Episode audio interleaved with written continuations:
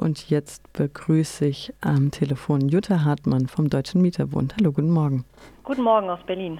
Am Donnerstag ist ja das Urteil in Karlsruhe vom, Bundes, äh, vom Bundesverfassungsgericht ergangen. Der Mietendeckel in Berlin ist nicht rechtmäßig, weil das Land Berlin eben nicht zuständig ist für solche Dinge. Ähm, das Ganze folgte auf eine Klage von verschiedenen Bundestagsabgeordneten der CDU, CSU und FDP sowie der Immobilienwirtschaft. Äh, es gab ja auch schon eine riesige Demonstration eben am Donnerstag in Berlin, weil tausende Menschen jetzt eben wahrscheinlich höhere Mieten erwarten. Ich hatte in einer, in einer Fernsehdokumentation gehört, dass die Professorin für Kultur- und Sozialgeografie Ilse Helbrecht sagte, dass viele Vermieter, Vermieterinnen in ihre Mietverträge tatsächlich eine sogenannte Schattenmiete hineingeschrieben haben, die im letzten Jahr, äh, wo sie jetzt darauf hoffen können, dass sie diese Differenz ausgezahlt bekommen. Ist das denn realistisch? Genau, das Problem, was Sie gerade beschreiben, ist gerade tatsächlich gerade bei vielen Mieterinnen und Mietern in Berlin der Fall. Also wie Sie genau richtig gesagt haben, das Gesetz ist unzu unrecht, also rechtswidrig erklärt worden am Donnerstag aufgrund der Zuständigkeit. Und deswegen haben jetzt wirklich viele Mieterinnen und Mieter in Berlin das Problem, welche Miete sie denn jetzt wirklich zahlen müssen. Da tatsächlich dieses Gesetz bei den Vermieterinnen und der Immobilienwirtschaft natürlich überhaupt nicht gewollt war. Klar, das gab zum ersten Mal Mietobergrenzen. Es war wirklich hier mal für die Mieter eine Atempause geschaffen und für die Vermieter nicht mehr die Möglichkeit, extreme Mieten zu verlangen, wie das vorher ja der Fall war.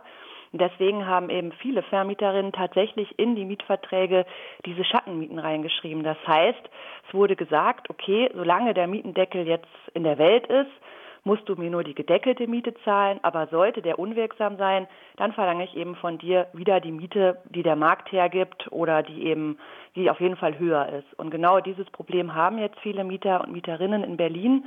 Und da wird man sehen, grundsätzlich leben jetzt solche Vereinbarungen tatsächlich wieder auf. Das Gesetz ist nichtig erklärt worden aufgrund der mangelnden Zuständigkeit. Und das bedeutet eben, dass grundsätzlich erstmal die Mieter das zahlen müssen, was da tatsächlich auch vereinbart war. Allerdings bedeutet das jetzt nicht, dass die Vermieter jetzt wirklich alle Miete verlangen können, die sie wollen, die sie in den Vertrag reingeschrieben haben. Die Miete muss natürlich trotzdem auch noch der Mietpreisbremse beispielsweise entsprechen. Also es muss eine wirksam vereinbarte Miete sein.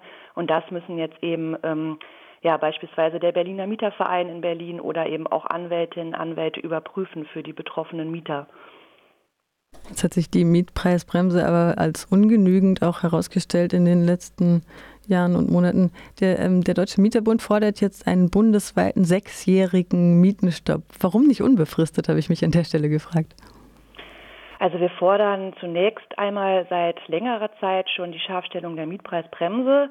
Die Mietpreisbremse ist ja aus dem, aus dem Ermächtigungsgesetz, dem, dem bürgerlichen Gesetzbuch, immer erstmal für fünf Jahre befristet, weil man dann eben sehen will, wie entspannt sich denn der Wohnungsmarkt. Also diese Eingriffe in die Mietpreisregulierung sollen, so der Grundgedanke, so lange bestehen, bis sich eben der Wohnungsmarkt wieder insoweit entspannt hat, dass es auch wieder mehr bezahlbare Wohnungen gibt. All das sind eben diese Instrumente. Man will die Miete erstmal quasi bremsen, deckeln, um in der Zeit eben eine Verschnaufpause zu haben. Und dann müssen eben natürlich in der Zeit auch die baupolitischen Instrumente geschaffen werden, dass eben dann auch wirklich der Wohnraum geschaffen wird, der benötigt wird. Und genau das ist eben auch die Forderung von uns, einmal eben für die Neuvertragsmieten, da die Mieten zu bremsen mit der Mietpreisbremse, die allerdings, wie Sie sagen, im Moment nicht wirksam genug ist. Die muss auf jeden Fall scharf gestellt werden. Und dann fordern wir eben zusammen mit vielen anderen übrigens, mit vielen Gewerkschaften, mit Sozialverbänden, mit Mieterinitiativen bundesweit ähm, einen bundesweiten Mietenstopp für sechs Jahre im Bestand. Das ist eben genau diese Idee, wie auch der Mietendeckel hatte, eine Verschnaufpause zu schaffen und die Zeit dann wirklich effektiv zu nutzen, um eben bezahlbaren Wohnraum zu schaffen. Berlins Alleingang sei eine Gefährdung für die Einheit der Rechtsordnung. Das hieß es am Donnerstag in dem Urteil des Bundesverfassungsgerichts.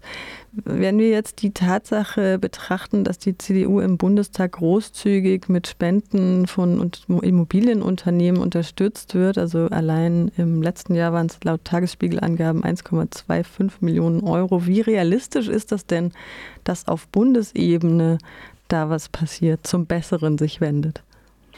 Also genau dieses Zitat, was Sie eben gebracht haben, also wieder zurückgefunden zur Rechtsordnung, ist eher zynisch. Also wie gesagt, das Urteil hat nur die Zuständigkeiten geklärt, ansonsten nichts.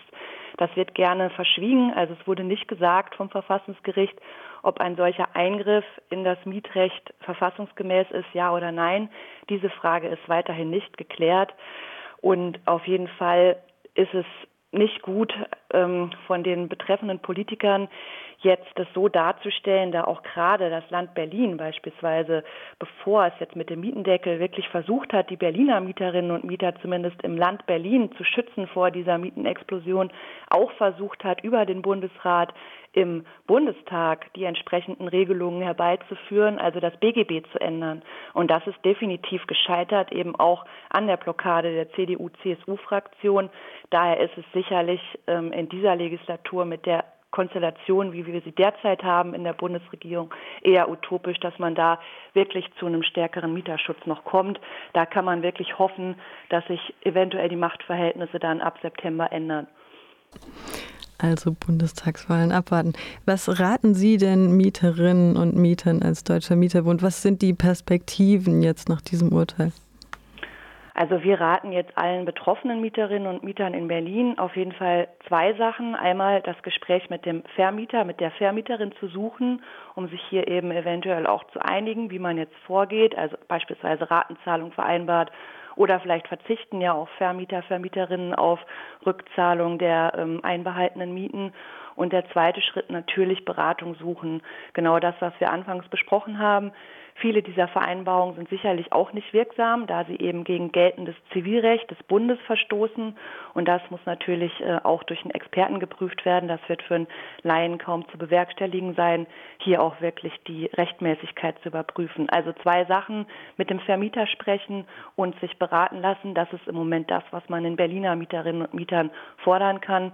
Und dann natürlich bundesweit sich zu vernetzen und sich zu organisieren und eben auch versuchen, Einfluss zu nehmen auf die Bundespolitik, dass da tatsächlich mal quasi der Mietendeckel im Bund kommt. Also wirklich effektiver Mieterschutz bundesweit. Das lässt sich doch als gutes Schlusswort stehen lassen. Jutta Hartmann vom Deutschen Mieterbund. Ich danke Ihnen für das Gespräch. Vielen Dank Ihnen.